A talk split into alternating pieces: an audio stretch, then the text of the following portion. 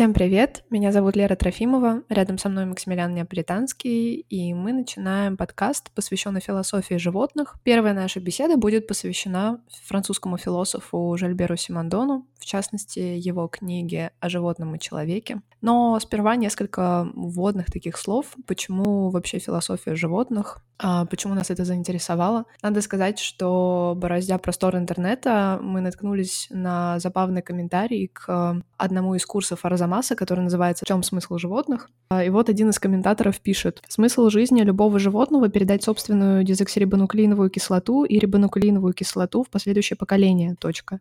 Все остальное — лирика».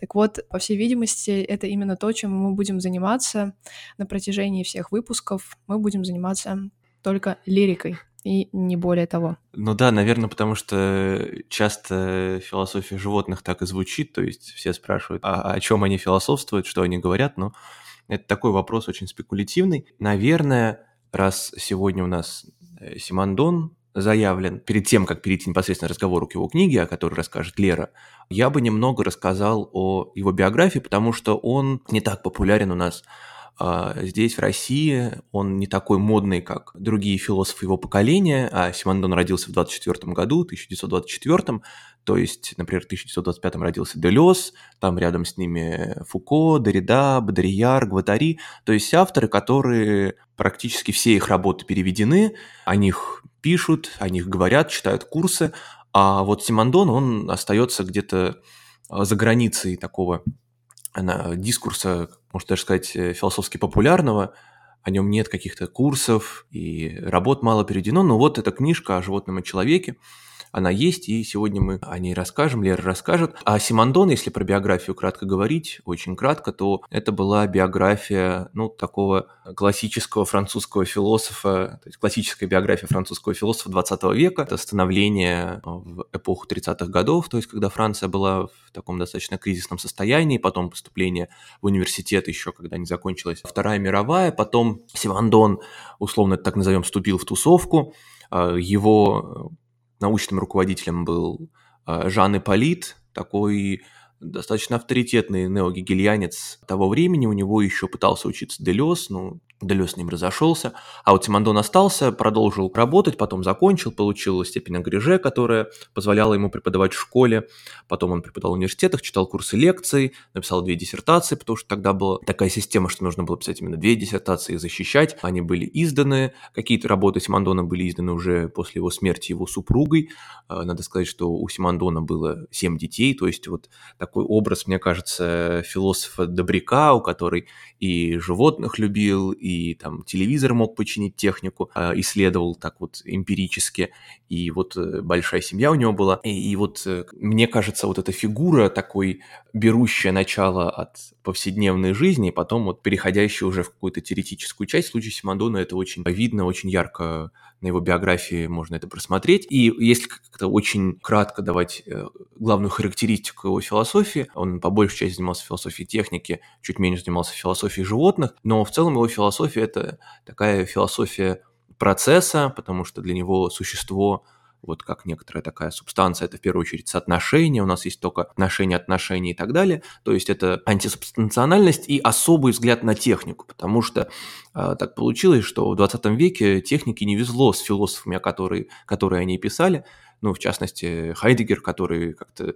очень технофобно ко всему этому относился, и вообще, если сейчас его читать, то это какой-то ужас э, вызывает, но в случае Симондона нет, наоборот, он был очень современен, потому что говорил, что, например, вот такой очень постгуманистичный, постантропоцентричный взгляд о том, что техника не человека нужно освободить от, от техники, а наоборот, технику нужно освободить от человека, то есть техническая здесь получает некоторую автономию, и вот э, в общем поле этой философии процесса, в этот процесс процесс осмысления антисубстанциональности очень, мне кажется, органично входят и животные, и я думаю, на этом моменте мы перейдем непосредственно уже к книге. И, наверное, первый вопрос такой основной, как, э, о чем эта книга, про как она сделана и вообще, что о ней можно сказать, если вот просто делать такое предуведомление? А, да, в качестве предуведомления можно сказать пару слов о том вообще, что собой представляет книга о животном человеке. Ну, собственно, это расшифровка аудиозаписи двух, как это сам называл э, Симондон, пропедевтических уроков, вводных уроков к курсу в университете Пуатье в 63-64 годах. Симондон читал курс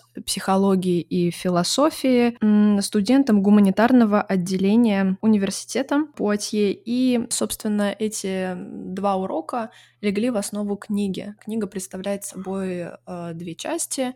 Собственно, первый урок, нетрудно догадаться, второй урок. Да, то есть такая структура, как я понял, э, два урока, в которых э, Симондон, используя поле истории и философии, пытается поговорить о животных и об их отношениях с человеком и с философией. Тогда с чего он эту книгу начинает? Для начала он задается вопросом о том, как вообще разграничивается человеческое и животное, поскольку этот вопрос становится фундаментальным, базисным для психологии прежде всего социологии, ну и философии в том числе. Э, что хорошо, э, к каждому из уроков э, Симондон делает некоторое такое введение, в котором задается основными вопросами, на которые в дальнейшем он пытается сформулировать некий ответ, опираясь на историю философии прежде всего, да, то есть на такую достаточно хронологически выверенную последовательность, включающую в себя там разных э, разные фигуры, да, разных философов, там, начиная от античных философов, да, там Анаксагора и Пифагора, и заканчивая, как это ни странно, Лафонтеном. Мы об этом тоже поговорим. Первые вопросы, которыми, собственно, Симадон задается, это вопросы о том, что такое инстинктивное поведение, к примеру. Каковы отличительные черты поведения животных э, в сопоставлении с моделью поведения человека, и как на протяжении веков, э, собственно, меняется представление об иерархии животного мира и человека, который так или иначе в представлении большинства философов, надо сказать, возвышается да, на вот этой пирамиде, в этой иерархической структуре, и какой эвристической ценностью обладает сам принцип такой иерархии. На эти вопросы Симондон дает ответ, я бы сказала, имплицитно, то есть не всегда его позиция четко заявлена при ознакомлении студентов с позиции, там, допустим, Платона, Сократа, Аристотеля и так далее, но какие-то доминанты мы сможем выявить в процессе разговора о книге, в процессе исследования мысли Симондона, и я думаю, что мы можем уже перейти к, собственно, содержанию книги, да, начать с античности, так как это и делает Симондон, он предлагает начать разговор э, с античного времени и тут он выводит три э, линии, по которым, собственно, развивается э, мысль античных философов о том, что такое животное, что такое человек. Прежде я оговорюсь, что э, Симондон не симпатизирует подобному разделению да, на то, что такое человек, что такое животное. Он скорее предлагает разделять два понятия. Да? Это жизненное и психическое. Как мы понимаем, ответ на этот вопрос, э, собственно, станет своеобразным ответом и на второй вопрос. Для него вопрос жизненного и психического, да, их разделения, он первичен. В разговоре об античных античных философов, философах он что делает? Он предлагает обратить внимание на следующую вещь, что в античной философии есть разделение на животное, растительное, да, и, собственно, человеческое. И вот, собственно, между этими тремя пунктами будет происходить э, всевозможные соотношения, взаимоотношения и отталкивания. То есть, э, если такой небольшой делать э, итог того, что вот такой начальной стадии исследования Симондона, то, получается, он выбирает метод, который, в общем-то, очень хорошо, мне кажется, писал Карл Яспер, сказав, что мы должны заняться не историей философии, а историей философов, то есть отдельных личностей, людей, персон, как угодно можно назвать. И, соответственно, он, Симондон уже, э, начинает с э, досократиков, как мы их условно называем, это Пифагор и Анаксагор. Да, все верно. А, он говорит о том, что досократики, собственно, не разделяют и не противопоставляют друг другу растительную, животную, человеческую души. То есть досократики полагали, что все обладает неким витальным началом. И только с приходом Сократа, ну и, безусловно, Платона, происходит такая жесткая достаточно иерархизация жизней, да, если угодно, душ растительного, животного и антропологического такого происхождения. Итак, Пифагор. Первая фигура, которую выводит э, Симондон. Что следует сказать в отношении Пифагора? Что он думал о животном? Собственно, по Пифагору человеческая душа, душа животного и душа растения по природе своей тождественны. И все это является производной живого начала, что для Пифагора было наиболее важным критерием. Есть такая мысль довольно любопытная у Ана, э, Симондона в связи с Пифагором. Он говорит о метампсихозе. Это понятие, которое периодически возникает, когда мы изучаем античную философию, когда мы говорим о животных, когда мы говорим вообще, в принципе, о живой материи, да, если использовать термин Джейн Беннет. А, собственно, метампсихоз — это представление, а, это такое древнее учение, да, которое предполагает, что душа — это, собственно, есть живое начало, которое не связано с индивидуальными особенностями того или иного живого существа. Um, то есть отчасти метампсихоз предполагал некую реинкарнацию душ, и даже существует такой, такая легенда, например, Диоген uh, упоминает это по вере, такую легенду, байку рассказывает о Пифагоре, что однажды он идет по улице и видит, как горожанин избивает э, щенка, подходит к горожанину и говорит, чтобы тот резко остановил свои насильственные действия и, собственно, не мучил э, животное, в которое переселилась душа его некогда близкого друга. А мы не можем говорить о том, была ли эта легенда правдивой, имела ли она место в действительности, но подобное представление о Пифагоре значительным образом научает э, нас этой оптике, если угодно, да, все-таки ненасильственных действий, а вдруг, а мало ли что, а мало ли что, мало ли это действительно что-то что неприкосновенное и не могущее быть лишь неживой материей. То есть э, Пифагор э, выступает у Симондона таким человеком, который еще э, в дискурс философии животных пытался включить хоть как-то потому что, хотя и вот этот сборник Диогена Лаэртского «Жизнь и учение философа» как бы такой сборник античных анекдотов, но все равно, я думаю, они очень симптоматичны, и вот эта история с Пифагором, кажется, она хорошо отражает его отношение в животных э, в целом и э, само видение пифагорейское, которое распространялось на животных. И, в общем-то, Симондон этому симпатизирует. Тогда вопрос, как бы, с чего начинается вот это вот немного такое странное а, вхождение в дискурс животных со стороны уже какого-то разделения и, можно сказать, дуализма. Да, мы сейчас поговорим уже о дуализме, да, он начинается, безусловно, с Сократа. Единственное, мы упустили немножко Анаксагора, и единственное, что нужно будет сказать э, о фигуре Анаксагора, так это то, что, в принципе, его философия, она была сопряжена с философией Пифагора э, в этом смысле, то есть э, Анаксагор тоже говорит о тождественности душ э, растений, животного и человека, но он э, вводит понятие количества и говорит о количественном различии интеллекта или разума.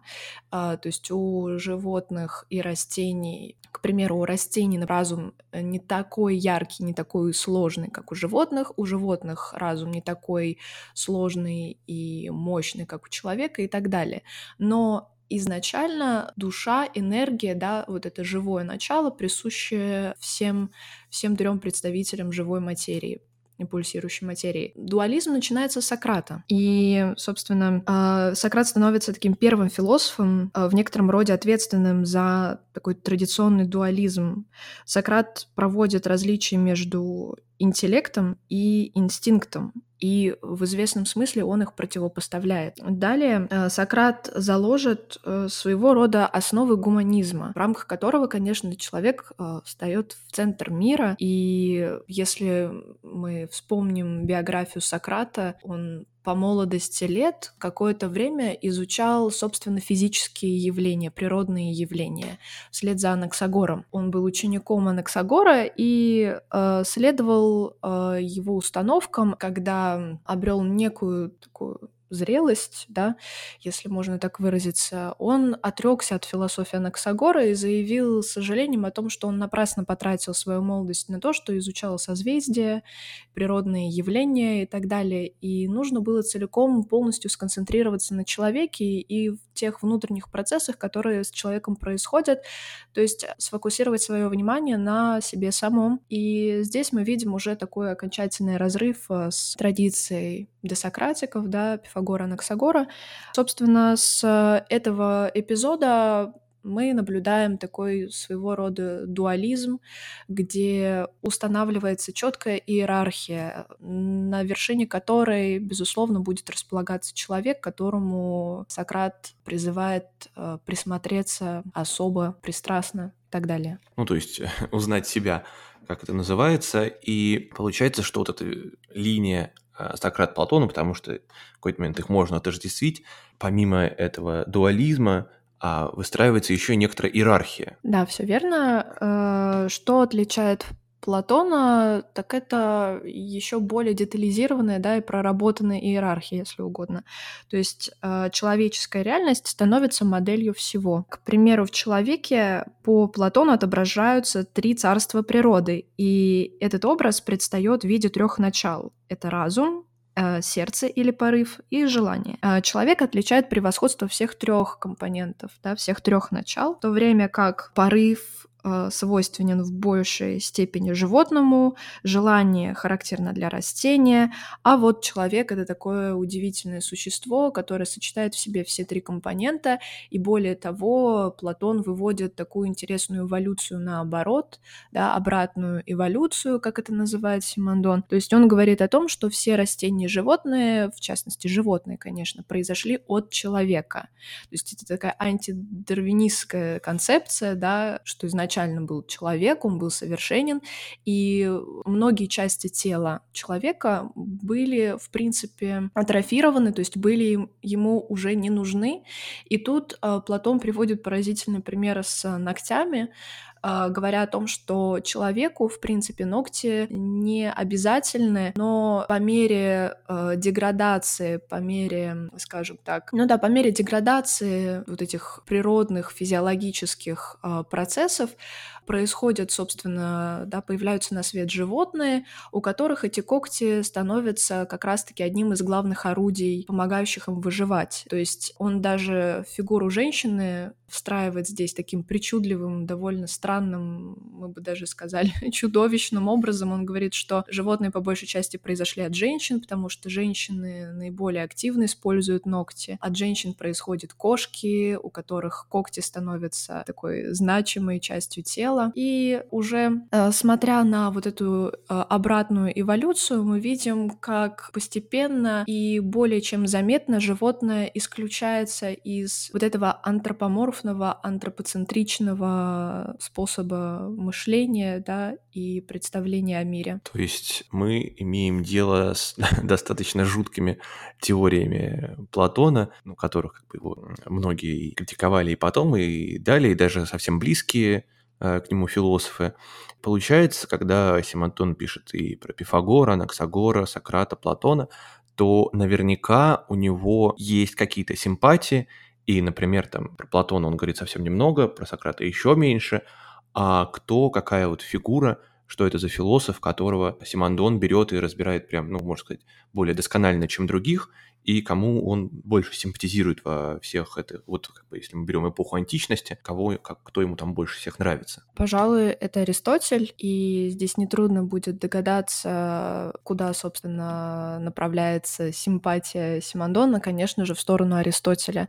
Это философ, которому Симондон посвящает большую часть, э, собственно, своих высказываний, большую часть времени он уделяет, безусловно, Аристотелю. А действительно, у Аристотеля, у одного из первых есть более целостная, да, более проработанная концепция живого начала, которая реализуется в различных формах жизни. То есть это растение, животное и человек. Что происходит в философии Аристотеля она становится, кстати, более натуралистичной, да, то есть она больше отталкивается от физиологических показателей. В частности, когда он начинает разбирать номер растения, то он говорит о том, что растение абсолютно живое, оно обладает энергией, жизненным началом, и более того, у него есть ряд отличительных да, особенностей. А, в частности, это способность к росту, что важно, это способность питаться, утолщаться, уплотняться, самореализация и так далее. Также э, растение отличает его стремление размножиться, распространиться. И далее, уже отталкиваясь от этих перечисленных компонентов, он э, говорит о животном. И животное выглядит э, еще,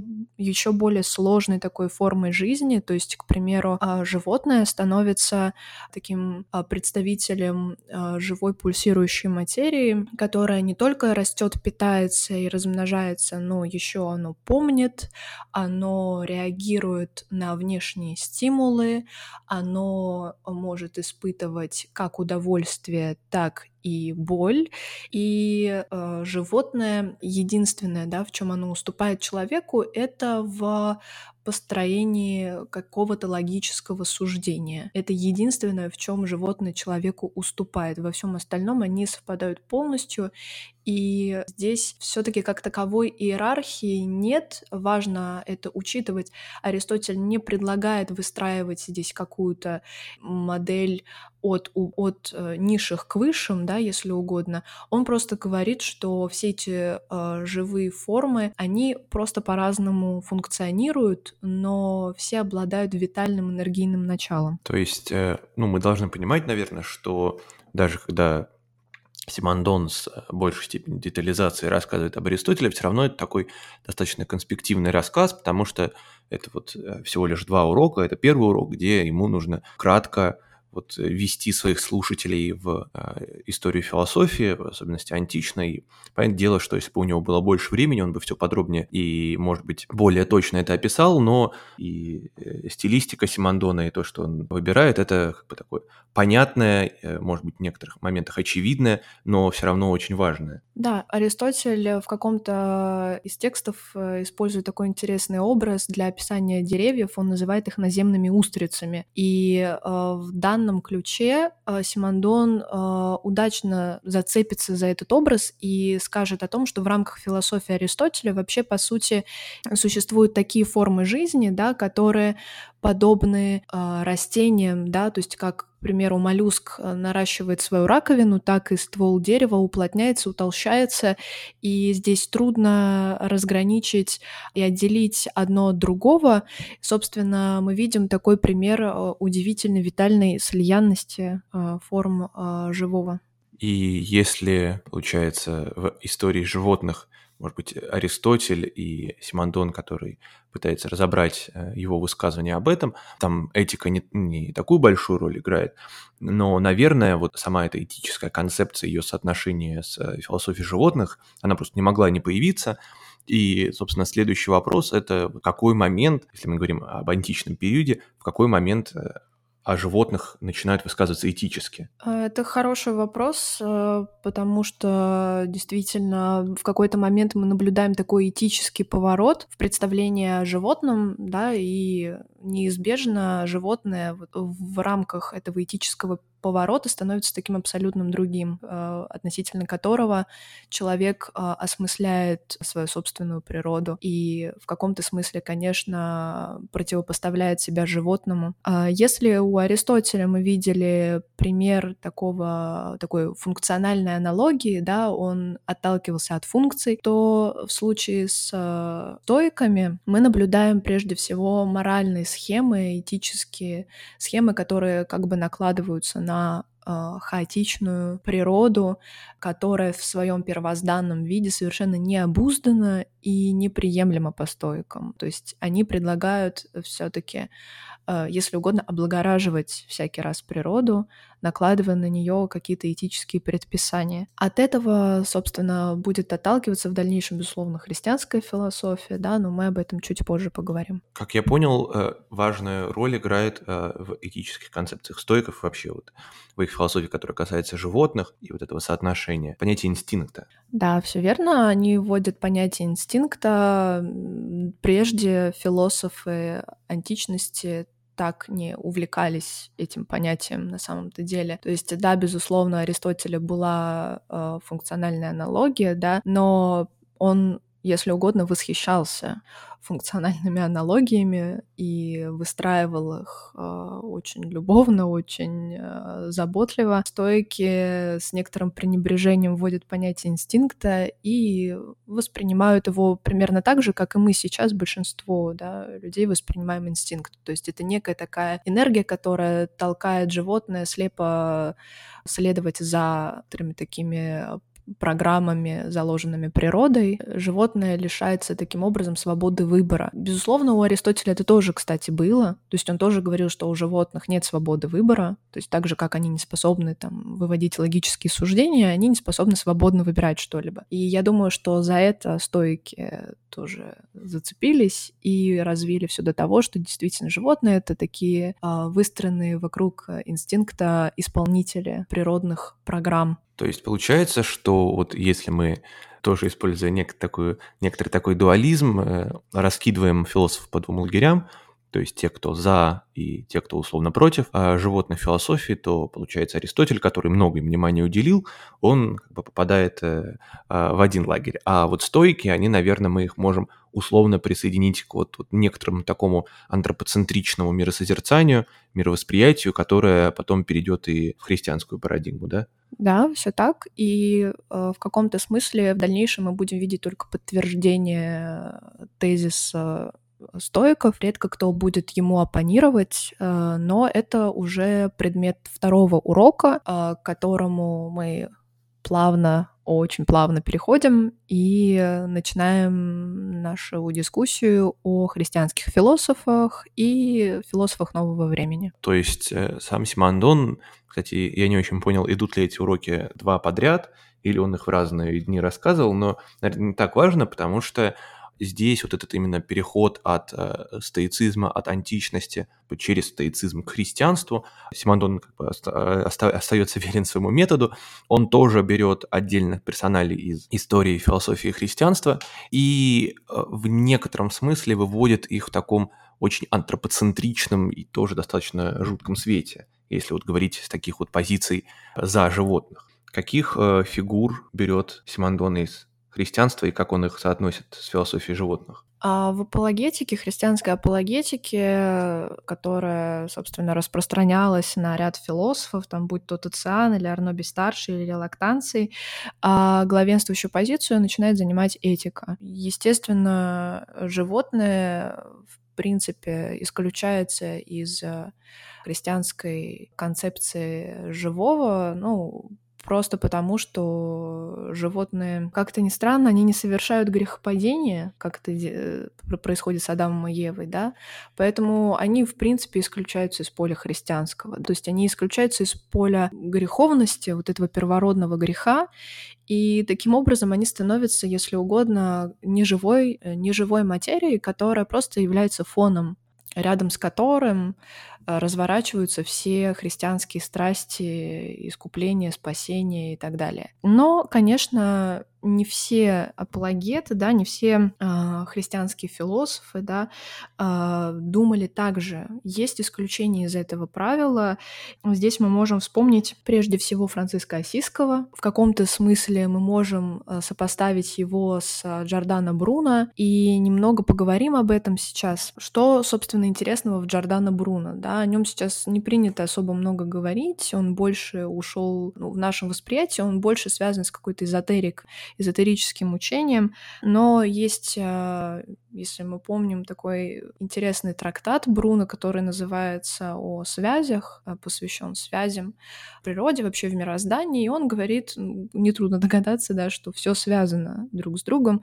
Философия Ренессанса, которая уже предлагает совершенно новый взгляд на животных. А философия Ренессанса, по крайней мере, в выражении Бруно, она превозносит вообще психику животных. В каком-то смысле в отместку да, за вот этот христианский дуализм, который ранее существовал. Бруно даже здесь а, борется с а, диктатурой христианства. Животное по Бруно — это природа, которая преподает человеку уроки, то есть учит его невинной чистоте или самоотверженности, ловкости, даже в некотором смысле смекалки, необходимой для э, достижения какой-либо цели. То есть в каком-то смысле мы видим такой восхищенный взгляд, подобный аристотелевскому, да, и как мы в дальнейшем увидим э, Монтеневскому тоже, что в отношении Франциска Осиского нужно сказать. Я думаю, это то, что все и так прекрасно знают. Помним, что Франциск Осиский читал проповеди птицам, да, и вообще он говорил, что святость обретается лишь тогда, когда человек говорит так, что его понимают животные, его язык э, становится доступным для животных. Э, Франциск Осиский стал таким, такой эмблемой, если угодно, содружества человека и животного. В частности, мы знаем эти образы, идущие из иконографии, да, где он кормит птиц, где он читает им проповеди и так далее. То есть Франциск Осиский не просто, э, не просто восхищается животными, он говорит о том, что это один из гарантов один из э, наиболее ярких, э, одно из наиболее ярких доказательств святости человека. И вообще в то время некоторые животные становятся святыми, да, мы даже знаем, в том числе из иконографии, какие-то примеры, когда там есть святой с головы собаки и так далее. То есть э, некоторые животные получают вот эту индульгенцию и право на то, чтобы становиться святыми. Ну, здесь еще, наверное, надо учитывать, что когда Симондон э, делает такую свою вариацию, э, свой вариант истории философии, что он значительно ускоряется. То есть, если на античность у него тратится один урок, целый урок, где он пытается разобрать э, всех, кого, кто, кто важен для а, философии животных, то потом мы видим вот это ускорение, он пролетает христианство, а, берет оттуда отдельных фигур, но при этом это все держится на определенных симпатиях самого Симондона, на его каких-то где-то немного субъективных, где-то более открытых э, взглядах, которые, в общем-то, могут быть конвенциональные, а где-то выпадать из этого поля. Но мне кажется, что мы можем увидеть, наверное, какое-то продолжение дуализма, задать такой вопрос о том, что были ли те персоны, авторы, философы, кто пытался как-то этот дуализм преодолеть. Наверное, это был как раз-таки Монтень, которого ты уже немного упомянула, и, наверное, про него можно что-то сказать, да? Да, если Прежде, когда мы говорили о средневековых философах, а, мы так или иначе скатывались э, в своего рода пантеизм некоторые, да, у апологетов, да, или у Франциска Осиского. На самом деле и Симондон делает эту важную оговорку, это не пантеизм в чистом виде, это скорее учение о гармонии, абсолютной гармонии Вселенной, в которую включены все живые, да и неживые существа. А у Монтэня в каком-то смысле видится продолжение вот этого ренессансного, э, ренессансной картины мира, но при этом э, витиеватая мысль Монтэня приводит к закладыванию почвы для картезианской мысли, если угодно. Тем не менее, Монтень э, вообще всегда старался отгородиться от дуалистического э, видения да, проблемы животного и человека. То есть он всегда настаивал на том, что душой, да, психикой обладает и животное, и человек, и э, животное так же, как э, человек может э, наблюдать, сравнивать, да, реагировать. В какие-то моменты животному это удается даже лучше, чем человеку.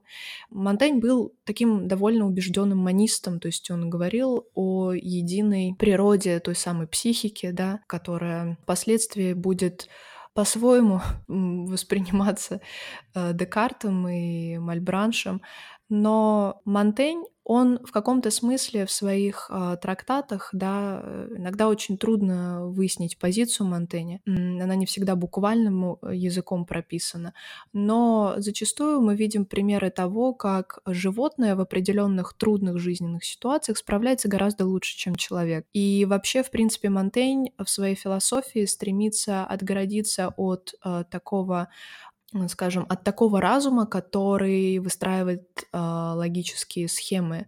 Он стремится показать природу психики, если угодно, с другой стороны, да, с другого угла. Здесь, наверное, плавно можно перейти к такому повороту, который случается с э, приходом нового времени. И, в общем-то, этот поворот, конечно же, влияет на восприятие животных. И вот здесь вот эти две фигуры, Декарт и Мальбранш, что они делают с животными в философии? Наверное, это поворот, но так как это, в общем-то, характерно для нового времени, это поворот против животных. В каком-то смысле, ну, наверное, определенно это так. Декарт и Мальбранш становятся эмблемами, да, в противовес Франциску Осискому, они становятся эмблемами, скорее, совершенно противоположного отношения к животным. И если отталкиваться от Монтэня, да, который пытался вечно усмирить чистый разум и показать человеку его место в мироздании, да, указать на его место, то есть не центральное, как вы понимаете, то Декарт как раз-таки то ли в отместку Монтеню, то ли всем остальным, в принципе, он говорит о том самом res cogitans, да, которое, собственно, возвеличивает человека, превозносит его над всеми остальными формами жизни, и вообще кажется, что Декарт не воспринимает э, все прочие формы как формы вообще жизни, да, то есть он в, недаром вводит такую теорию автоматизма, да, если угодно. Он э, рассуждает о нервных импульсах, которые движут животными. Про растения он вообще ничего не говорит, какой смысл? Он говорит о животных, конечно, о том, что они движимы нервными импульсами, которые, собственно, предопределяют всю систему реагирования реагирования, да, там, раздражимости и так далее. Это полностью автоматизированная такая система, в рамках которой животное ну, практически ничего не испытывает. И здесь мы видим отчасти вот это эхо стоиков, да, вот это инстинктивное начало животного, да. Если э, говорить о сравнении там, с философией Симондона и философией Декарта, этот образ машины, вот автоматизированное тело, которое выполняет а, повторяющуюся да, работу, одну и ту же монотонную работу, Декарт по-своему воспринимает этот автоматизм. Он таким некоторым на самом-то деле пренебрежением говорит об автоматизме. Он говорит, что ну, довольно скучно живет машина, довольно скучно живет животное, и вообще на это не имеет смысла обращать свое внимание, они просто не мыслят. Они не мыслят, и более того, они не страдают. А Мальбранш, да, последователь Декарта, доведет это до такого апогея, да, мы помним эту уже, наверное, ставшую практически мемом цитату Мальбранша, о том, что животные не испытывают боли, поэтому мы можем делать с ними абсолютно все, что угодно, и отсюда как раз-таки э, идет такая натур философская, такая естественно-научная, скорее такая позиция, что можно проводить опыты над животными, даже самые чудовищные, да, там какие-то жуткие скрещивания, ампутации и так далее. То есть идея Декарта, перетекшая к Мальбраншу и выраженная прежде всего Мальбраншем, вот эта вот идея о абсолютном тотальном вмешательстве человека в живые э, организмы, да, организмы животных, она в каком-то смысле сыграла злую шутку с не только наукой, но и другими сферами человеческой деятельности, да, поскольку мы видим примеры порой жуткой эксплуатации, да, э, животных. Ну да, здесь как бы уже какая-то появляется, ну, сильно выстраивается этическая сторона, и э, сами высказывания и Декарта, и Мальбранша, они могут быть как-то оценены с этих позиций. Но, наверное, если возвращаться к Симондону, к его рассказу, а это вот все его переложение, то, наверное, э, важно сказать, как бы Симондон сам не пытался от этого абстрагироваться, отойти, э, говорить не от себя, а скорее от лица истории философии, как там все это закручивалось и к чему приводило, какую позицию пытался занять э, сам Симондон.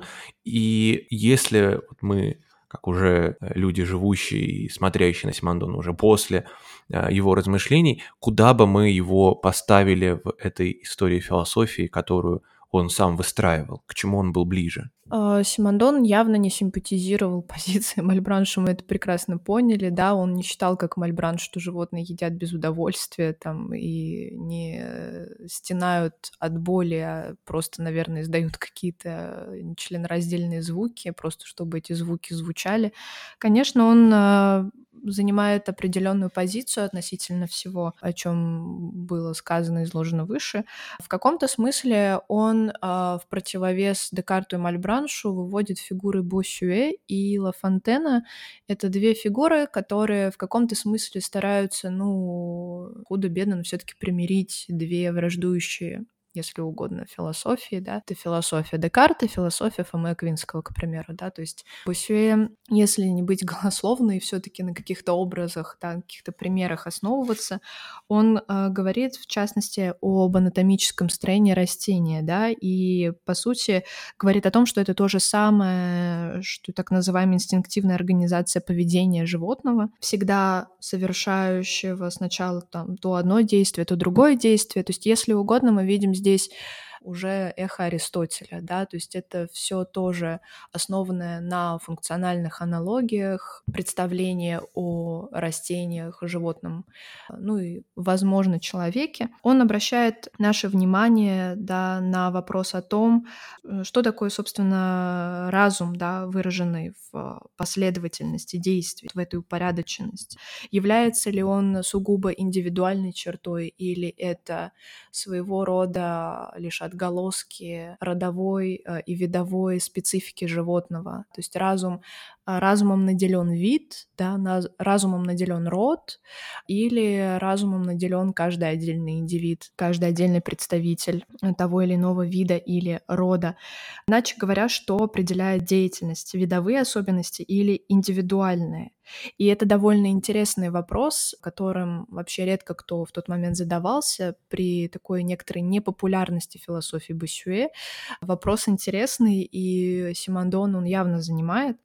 Босюэ обозначает проблему таким образом, что ответ на него находится с трудом, и, если честно, Босюэ такого прямого ответа все таки так и не даст. Но подобные вопросы заставляют нас усомниться в абсолютной правдивости, истинности высказываний Декарта, в частности. А все-таки Босюэ предлагает воспринимать животных не как представителей какого-то огромного рода или вида, а все-таки как индивидуальных существ, которые также встроены в ту самую колею индивидуации, да, а это, собственно, то, о чем а, пишет и чем занимается на протяжении жизни сам Симондон. Об этом мы поговорим через э, некоторое время, да, остановимся на последней фигуре второго заключительного урока, да, на Лафонтене. Э, как это ни странно, Лафонтен, конечно, воспринимается нами просто как французский баснописец, поэт, но э, Симондон, за что ему спасибо, он в каком-то смысле апеллируя к тому, что да, Лафонтен скучен, местами он банален, но в отдельных фрагментах Лафонтен пытается вообще пресечь распространение картезианства как совершенно неадекватного представления о феномене жизни. То есть в некоторых этих баснях, которые кажутся нам лишь формы досуга, развлечения там, для детей и так далее. Лафонтен рассуждает, э, рассматривает позитивное знание как отправную точку этологических исследований и закладывает основы этологии, да, то есть наблюдения за поведением животных, если угодно. То есть он становится одним из первых, кто пристально всматривается в этологию животного, в поведение животного. И говоря о животном в одной из басен, что пишет Лафонтен, он упоминает Декарта и полемизирует с ним, заявляя, что э, животное нечто среднее, так получеловек и полуустрица — иной слуга вовек. Вот таковы Декарта рассуждения. Да? Это позиция Декарта, обозначенная такой, с такой едкой иронией Лафонтеном, да, что животное — это полуустрица, получеловек. А что об этом говорит Лафонтен? Известно вам, что если бы размышляли животные, они едва ли могли бы в том отдать себе отчет и так далее. Он спорит а, с Декартом на протяжении всей басни и а, приводит, например, бобров, да, э, называя их артелью. Работает артель бобров, известная во время ООН, что передает республика Платона. То есть он говорит о том, что а, бобры иногда работают куда более слаженно, чем а, концепция государства Платона, да, и так далее. И а, в конце утверждает следующее. Но какая связь незримая между них установясь, его соединяет с телом, кто властен разрешить в определении смелым владеет хорошо орудием рука, но в свой черед кому была она послушной, да, это вопрос общения между субстанциями. То есть Лафонтен вообще говорит, а, он задается вопросом, а насколько, насколько далеко вы заходите в вопросе осмысления животных, да, то есть что это за рука, которая движет инстинктом? Может быть, это та же рука, которая управляет разумом. И в этом смысле не стоит разводить понятие инстинкта и разума. То есть Симондон, хотя он, может быть, и не сообщает нам напрямую свою позицию, но он делает такие столкновения в рамках истории философии и приводит достаточно яркие примеры, которые позволяют нам, ну, уже внутри э, самих себя понять, разделить на вот э, понять, кто против кого и каким образом вот э, в этой философской войне какую роль там играют э, животные.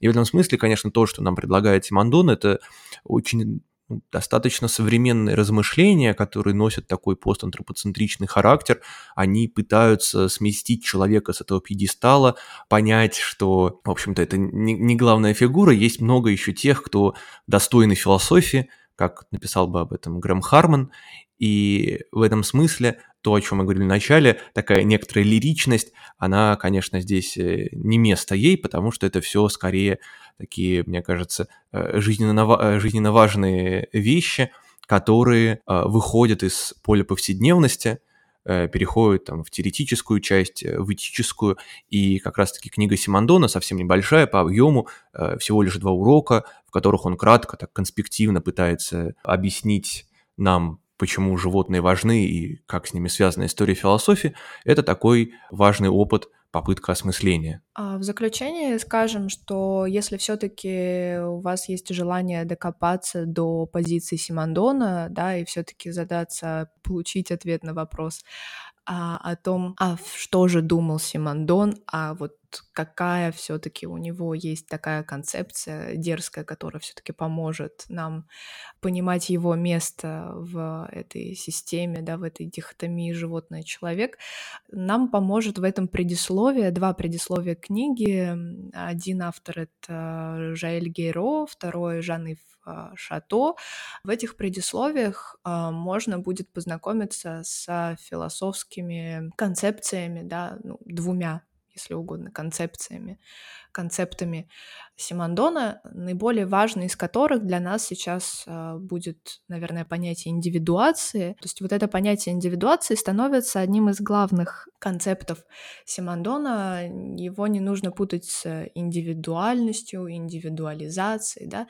Индивидуация воспринимается Симондоном как некий процесс становления. Индивидуация — это процесс, это не субстанция, да, то есть э, индивидуация не субстанциональна, она не может случиться лишь однажды и навсегда, то есть она не дана от рождения, да, или она не дана в какой-то момент жизни. Это непрерывное становление от начала и до конца, и что важно, а, в рамках индивидуации, вот в эту индивидуацию как таковую, каждый встроен по отдельности. То есть как машина пребывает вот в этом состоянии индивидуации, да, как животное пребывает в состоянии индивидуации непрерывной, так и человек включен в этот процесс индивидуации, безусловно.